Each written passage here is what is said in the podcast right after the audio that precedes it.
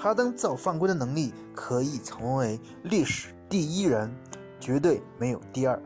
这么多年以来，许多防守球员以及主教练都在研究哈登造犯规，会在针对火箭时对他有针对性的防守，但是关键你就是防不住。哈登最喜欢造犯规的方式，其中之一持球突破时寻找身体对抗。三分线外后撤步，以及绕掩护贴近防守人直接起手投篮。关键问题是，哈登得分手段太多，能外线，你能内线，还能突破。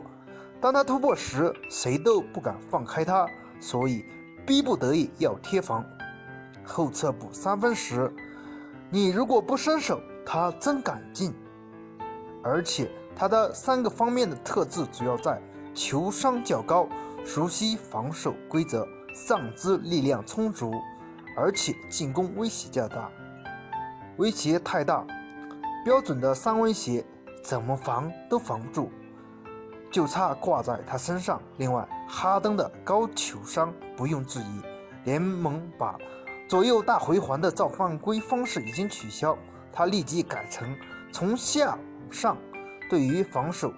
球员很是被动，而且再加上极强的上肢力量，哈登突破时非常喜欢把球故意露出来。大家打过球的人都知道，打球时大家有一个隐性的规定，就是不要太暴露球，以免被切断。但是哈登反其道而行之，往往引诱对手去伸手，结果你。